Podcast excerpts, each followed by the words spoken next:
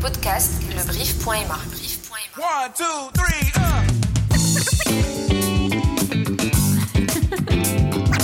One, two, one. One, two, one. One to one. One, two, one. Le One to One avec Saad. Salut à toi, cher auditeur et auditrice. Mon invité d'aujourd'hui est acteur depuis 2003, mais pas aussi vieux que ça. Il faisait d'ailleurs partie des protagonistes de Casanegra. Il n'a peut-être pas autant couru que Omar et Anas, car il était en production et coproduction, voire même en mise en scène. Il ne s'est d'ailleurs pas non plus arrêté à Malmo, mais à Los Angeles, où il a représenté le Maroc avant que Tentation ne soit son premier court métrage. Il a survécu au froid de Montréal pour devenir ensuite associé en casting de La Reine du désert. Sans aucune séquelle de choc thermique, il continue son bonhomme de chemin jusqu'à créer aujourd'hui l'Acting Institute, aujourd'hui, hier ou avant-hier, qui sera au cœur de notre podcast. Mohsen Nadifi est l'invité du One to One. Salam alaikum. Ça va, ça, tout va bien. مزيان، مزيان. مرحبا بينا عندك ومرحبا بك عندنا. Je ne sais pas comment on va passer le truc parce que c'est moi qui suis chez Mohsin. C'est d'ailleurs comme l'épisode précédent avec euh, Youssef Qsayer, تنقول لهم مرحبا بكم عندي alors que انا عندهم. Donc euh, غنسالي البودكاست Alors écoute, euh, Google fait des erreurs hein, parfois. Donc euh, juste pour euh, rectifier un peu le tir. Alors je n'ai pas fait la coproduction de Casanegra, c'est c'est mon père que Dieu ait son âme qui a fait la coproduction. D'accord. Moi j'ai fait un stage derrière la caméra sur Casanegra, j'avais à peine 17 ans à cette époque. Et puis, euh, pour, euh, pour parler un peu du, du parcours, j'ai commencé effectivement en 2003 Mhm. sur une sitcom euh, en tant qu'acteur avec Nordil Khmari. Euh, il y avait notamment euh, Rachid Louali, Choumisha, Nzhar Gragui. Euh, et j'avais eu un rôle principal et Mm. euh, c'est ce qui m'a d'autant plus passionné parce que euh, on, on participait aussi aux séances d'écriture avec les comédiens et du coup à cet âge-là ça, ça peu. à cet âge-là, Là, on dirait qu'on parle en 2046. c'est ça. Mohsen avec les cheveux blancs. À cet âge, j'étais encore jeune. Voilà, j'avais 13 ans, ça avait donc. euh, 2003, euh, 2021, ça fait quand même des années. C'est ça, j'avais j'avais 13 14 ans je crois à cette époque et et puis euh, je crois que ça m'a stimulé à dire que Hmm. l'époque et ça m'a ça m'a vraiment fait aimer ce ce domaine-là et puis je voulais plus faire autre chose depuis cet âge-là. Hmm. Et, et mon père, yarhamou, m'avait soutenu. Donc, euh, il partait avec moi au casting, euh, euh, il partait avec moi sur les plateaux de tournage. Et du coup, euh, à partir de 2006, j'ai commencé à gribouiller, à écrire. euh, un jour, comme par hasard, mon père tombe sur, euh, sur un de mes scénarios, Tentation. Hmm. Il me dit, هاد السيناريو واش ديالك كنقول ليه اه كيقول لي يحلف ça, me rapp- ça me rappelle le fait que les parents te posent une question de bonne foi, وانت كتحس براسك بحال مزبله. تقول Exactement. الا قلت ايه واش غن C'est exactement ça. Et il me dit, bah écoute, si c'est ton scénario et que tu as envie de faire du cinéma, bah je te le produis. قلت له، وين اللي كدوبني سكر ليا وي je te le produis. Deadline باش تكون موجود Hmm. juin. Et donc du coup, euh, je commence le casting, euh, on, on fait appel à des gens euh, de confiance euh, qu'on qu'on connaissait à cette époque-là, avec qui j'avais travaillé en tant qu'acteur, D'accord. ou là que mon père, avec qui mon père avait travaillé, parce que Mm. mon père a fait du cinéma à cause de moi, on va dire. à force de m'accompagner sur euh, sur les euh, sur les plateaux de tournage, il a fini par aimer le métier aussi et a commencé à faire de la production. Ok. En tout cas, c'est- un magnifique message euh, qu'on essaie aussi de porter à travers le podcast. S'il y a des parents qui nous écoutent ou là, des grands frères qui nous écoutent, des fois le fait de stimuler avec la passion d'un enfant qu'on a ou d'un petit frère ou là, même un grand frère qu'on a, ça peut donner des, des merveilles. D'ailleurs, euh, Mr. Mohsin is an example. Euh, كي جاتك هاد الخرا هادي؟ Ah, زوينة. لا، l'accent, l'accent مزيانة.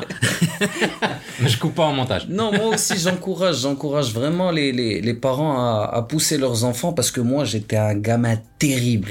Mais terrible. Vous pouvez même pas savoir, je peux pas raconter ça à la radio ni, euh, ni sur un podcast. Donc, euh, mais j'étais tellement terrible et, euh, et j'ai eu un père qui a su me, me recadrer. Il s'est dit, voilà, il a une passion, ben je vais lui enlever tous ces vices-là Hmm. avec sa passion. Et c'est ce qu'il a fait. Donc, euh, il m'a produit mon premier court métrage. Après mon cour- premier court métrage, je suis parti au Canada pour faire des études en cinéma. Parce que justement, tu, tu es quelqu'un qui a à la fois appris euh, sur le terrain, comme on dit, et euh, une formation académique. Oui, la formation académique, je l'ai faite parce que justement, j'étais passionné. Mais euh, les études, c'était pas trop mon truc. Donc, Ouais. j'aurais pas fait d'études si c'était pas le, le cinéma. Donc, du coup, euh, après mon retour du Canada, euh, je, je voulais passer par le, le, le cheminement classique de, Ouais. de quelqu'un qui, qui va faire du, du cinéma, donc faire de la de l'assistanat de réalisation ou faire euh, faire des stages et puis euh, j'ai essayé Mais j'ai- l'impression qu'il y a un mais. mais j'ai pas aimé le délire. et puis du coup, j'appelle un, un très très très bon pote à moi avec qui on avait euh, déjà travaillé sur deux projets auparavant, donc Hicham Haji. On avait travaillé ensemble et sur Casanegra et sur Tentation. Ok. Et je lui dis, écoute, euh, je veux réaliser mon deuxième court métrage. Est-ce que tu me fais la prod? Ok. Écoute, euh, oui. Il me fait, écoute, Et oui. il y a encore un mais. Oui. Euh, mais il faut que je lise. Oui, Hmm. il a lu, il a aimé. Euh, maintenant, moi, je voulais tourner à Ifren. Mhm. Lui avait le tournage sur Warzazat. Il m'a dit, écoute, je vais à Warzazat pour des repérages. Si on fait deux courts-métrages d'affilée en une semaine, bah, tant mieux. Donc je vais à Warzazat, je, je, je vois les décors euh, qu'on m'avait pro- qu'on m'avait proposé à l'époque et euh, je me disais oui carrément ça va ça va encore mieux le faire donc Ouais. je pense qu'un Ça enrichit encore avec l'idée que tu avais. c'est ça. Je D'accord. pense, je pense qu'un artiste, même s'il a des idées claires et précises dans la tête, Hmm. il faut qu'il puisse euh, يعوم مع مع الواد. D'accord, Tu vois ouais, ce que ouais, je veux ouais, dire ouais. Ça veut dire que il y a une il y a une magie dans ce domaine. Hmm. Et il faut accepter هذاك l'imprévu, elle dit que la magie, D'accord. il faut l'accepter. Si tu la repousses ou que tu restes ferme dans tes idées, tu n'auras pas dit que la, la magie du moment. T'auras, t'auras peut-être quelque chose, euh, je sais pas si j'ai raison ou pas. hein. Ouais, ouais, ouais. T'a- T'auras peut-être pas quelque chose, t'auras peut-être quelque chose lié à مزيانة mais ما يكونش فهذاك le côté magique qui C'est va ça. aller qui va aller faire voyager les gens les gens pardon de l'arrêt de faire faire C'est ça. Et donc, du coup, l'esclave du mal ouais était censé être tourné à Ifren à la base. طلعتي لدرجة حرارة وديتي بنادم C'est الصدقة. ça. donc, euh, oui, et ça en fait c'est comme ça que ça a commencé. Justement, moi, je voulais, je voulais qu'on essaye, le podcast, de comprendre le métier des producteurs ou la coproducteur. Pour expliquer un peu, le Hmm. producteur, c'est celui qui finance un projet ou qui s'occupe euh, du financement d'un projet. Ok. Quand on dit un producteur de pub, c'est un producteur exécutif. Ça veut dire Mhm. qu'on lui donne l'argent, mais il s'occupe de- d'engager toute l'équipe, du réalisateur au monteur, au- à tous les intervenants du film. Donc il, il engage l'équipe, il est le chef de- du, du, du projet Hmm. et euh, il est là du début à la fin. D'accord. D'accord? Maintenant, le réalisateur, c'est tout ce qui est artistique. C'est que tout le volet artistique. En début de chaîne, tu auras le producteur. Le producteur, justement, va chercher avec le réalisateur. C'est ça. Et le réal va s'occuper peut-être euh, De diriger l'équipe voilà, artistique. artistique, etc. Et le producteur qui est qu'on d'ARB, il, Il gère, dirige euh, l'équipe euh, financière et logistique. Et entre les deux, tu as justement l'acteur qui à la fois choisit lors du casting, puis après, même s'il est choisi, il peut être dirigé au le tournage, etc. Parce qu'il y a sûr. des choses à aller affiner. Bien sûr. Et euh, ça me ramène vers, vers le fait d'être formé en tant qu'acteur, mis à part être talentueux. Et c'est d'ailleurs euh, le sujet du podcast, l'Acting Institute. un acteur talentueux, un, un acteur qui veut être acteur, un acteur choisi le, le casting, ce n'est pas un acteur les qara l'acting ou qui qara on continue l'acting. c'est ça Alors, alors je, je ne vais pas vendre la formation, on va dire. Euh, C'est ma passion qui m'a. un acteur, un acteur peut être acteur né. C'est-à-dire que le talent existe. D'accord? Maintenant, on peut toujours aller chercher à affiner ce talent, à le perfectionner et à, à se comprendre soi-même. Ça veut dire que pour hmm. moi, les, acteurs qui ont du talent, c'est des gens qui sont sincères de base, qui sont naturels de base. D'accord. Et du coup, ils n'ont pas besoin de de Non, non, on n'a pas besoin de ça, nous les acteurs, euh, non. c'est ça. donc du coup, il n'a pas besoin de tsne, donc il est naturellement bon. Ça veut hmm. dire que un, acteur qui est naturel, spontané euh, et sincère euh, sera toujours bon. Il est, c'est qu'il est généreux en émotion. C'est ça. Maintenant, il y a des personnes euh, qui qui ont un blocage Mm. de ce côté-là, qui ont besoin d'être débridés, on va dire. Ouais. C'est qu'ils ont besoin de s'accepter soi-même pour accepter l'autre, Ouais. pour pour accepter les critiques, pour accepter le fait qu'on puisse dire oui, il joue mal, Mhm. pour qu'il joue bien. Ouais. Il- le, le travail d'acteur ne, ne, ne, ne finit jamais. Hmm. Ça veut dire qu'un acteur apprend toujours.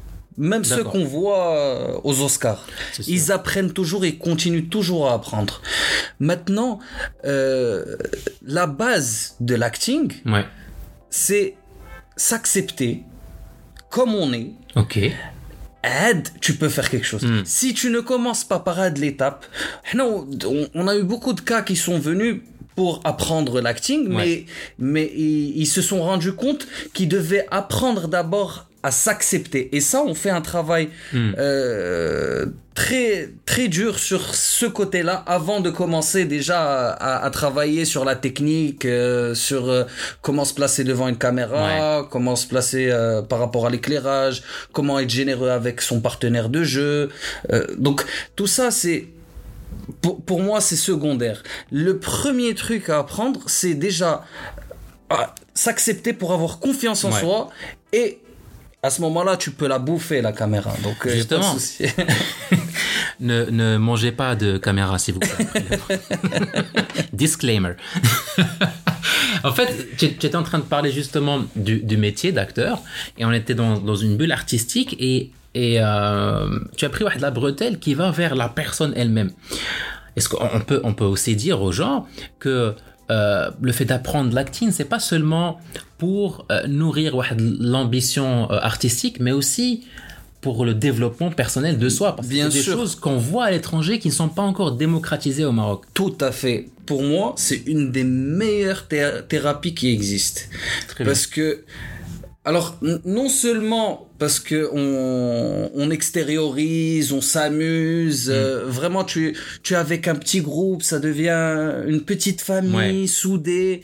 Euh, au-delà du, du cadre professionnel, que le métier d'acteur euh, mm. pour devenir professionnel, il y a aussi ce côté, on, on va dire, divertissement. Ouais. D'accord parce que كتمشي كتextérioriser كاع داك آه، الزمر اللي داز كاع داك الزمر اللي داز عندك في النهار ديال كازا كتخوي. سي سا كتخوي بحال كي كنخوي عليكم دابا donc et, et du coup c'est c'est une classe où il y a plus de filtre entre eux tu vois Ouais. c'est c'est c'est comme une sorte de thérapie de, de groupe. Euh. Et, c'est justement euh, là, là, le résultat que je voulais arriver, c'est que les gens voient la formation des l'acteur juste pour, pour l'artistique, alors que c'est qu'il y a des liens qui se créent, des barrières qui se cassent, et du coup, on commence à découvrir l'art comme on l'a vu à la télé ou là sur scène, et on se redécouvre soi-même. C'est ça, on découvre plusieurs facettes de nous.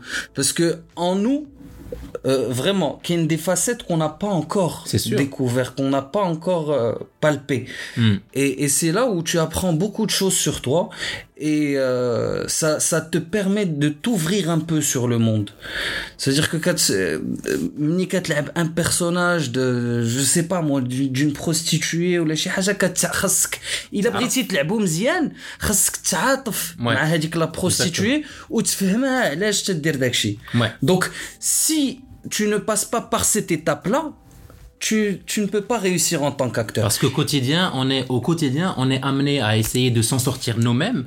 Ou comme ça, on a l'autre, comment est-ce qu'il a vécu, voilà, comment est-ce que je devrais lui parler, qu'est-ce qu'il C'est ça. Et il y a un côté très très humain dans ce métier. Donc si on n'est pas humain, si on n'est pas sensible, si on n'est pas ouvert au monde, c'est compliqué. Eh bien, sur une note euh, qui n'est pas compliquée qu'on va terminer ce podcast, c'est dire que l'acting est une convergence entre euh, un milieu artistique un milieu de développement personnel. Et ça reste surtout, comme tu as dit, Mohsin, un métier rempli d'humanité. Est-ce que tu aurais un dernier mot pour moi, pour nous, pour le monde, pour les acteurs qui nous écoutent? Non, tu n'as pas? Hmm. Mohsin n'avait pas de- J'avais pas de mots, mais un mot, Gand. Écoutez, moi, euh, s'il y a un seul conseil que je donnerais ou là un mot que je donnerais, c'est aimez-vous l'un l'autre au, au salam. Salam alaikum jami'an, chers auditeurs et auditrices, et à très bientôt dans le podcast One to One.